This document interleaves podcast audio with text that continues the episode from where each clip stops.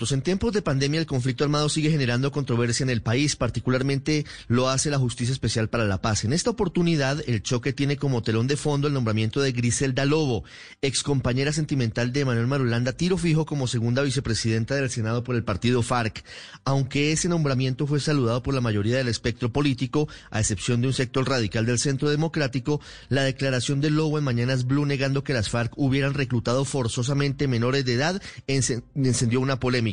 Desde la ONG Human Rights Watch, en cabeza de José Miguel Vivanco, pasando por las estadísticas oficiales y sobre todo por las víctimas de ese crimen, rechazaron esa posición de la senadora, quien advirtió que no ha sido llamada por la JEP para responder por sus delitos. En ese contexto, el presidente Iván Duque, en un encuentro para analizar el futuro de la justicia en el país, le pidió a la JEP que le entregue resultados al país en materia de sanciones a los reclutadores de menores de edad, al tiempo que pidió a esa jurisdicción que solicite información a los exguerrilleros de las FARC sobre las rutas y otros elementos fundamentales para desarticular el narcotráfico. De manera anecdótica, el presidente Duque había afirmado que la JEP llevaba cuatro años funcionando sin haber reportado sanciones a los postulados, a lo que rápidamente la presidenta de la jurisdicción, Patricia Linares, le respondió que esa jurisdicción comenzó a trabajar en enero del 2018. Sobre el episodio de Griselda Lobo, los exintegrantes de las FARC deben tener humildad y transparencia para reconocer en público los crímenes cometidos durante 50 años de guerra. La JEP tiene una oportunidad clave para acelerar su trabajo ante la expectativa que tenemos los colombianos